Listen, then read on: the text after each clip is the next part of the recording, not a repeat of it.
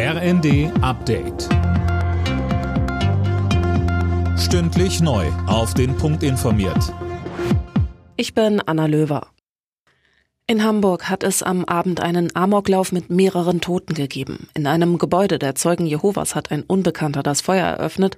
Mindestens sechs Menschen starben. Die Polizei ist inzwischen dabei, das Gebäude zu sichern. Polizeisprecher Holger Fehren bei NTV. Wir haben bislang keine Hinweise auf flüchtende Täter. Wir müssen jetzt hier die Auswertungen am Tatort erstmal durchführen. Im Moment haben wir noch keine Hinweise auf die Zusammensetzung der Opfer. Wir wissen nur, dass mehrere Personen hier verstorben sind, mehrere Personen verletzt sind. Die sind in Krankenhäuser gebracht worden worden. Ähm, darüber hinaus äh, geht jetzt die äh, Tatortarbeit los. Das Motiv der Tat ist noch völlig unklar. Bundesbildungsministerin Stark-Watzinger hat nach dem Amoklauf in Hamburg mit mehreren Toten auf Twitter den Angehörigen ihr Beileid ausgesprochen, ebenso wie Hamburgs Bürgermeister Peter Tschentscher. Er twitterte, den Angehörigen der Opfer gelte sein tiefstes Mitgefühl.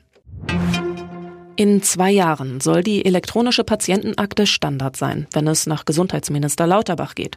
Patientenschützer sehen das skeptisch. Vor allem, dass die Patienten die E-Akte automatisch bekommen sollen, sorgt für Kritik. Fabian Hoffmann. Genau, schließlich geht es um sensible Daten. Da müsse jeder Patient selbst entscheiden dürfen, wie und welche Daten verwendet werden, heißt es zum Beispiel von der Deutschen Stiftung Patientenschutz.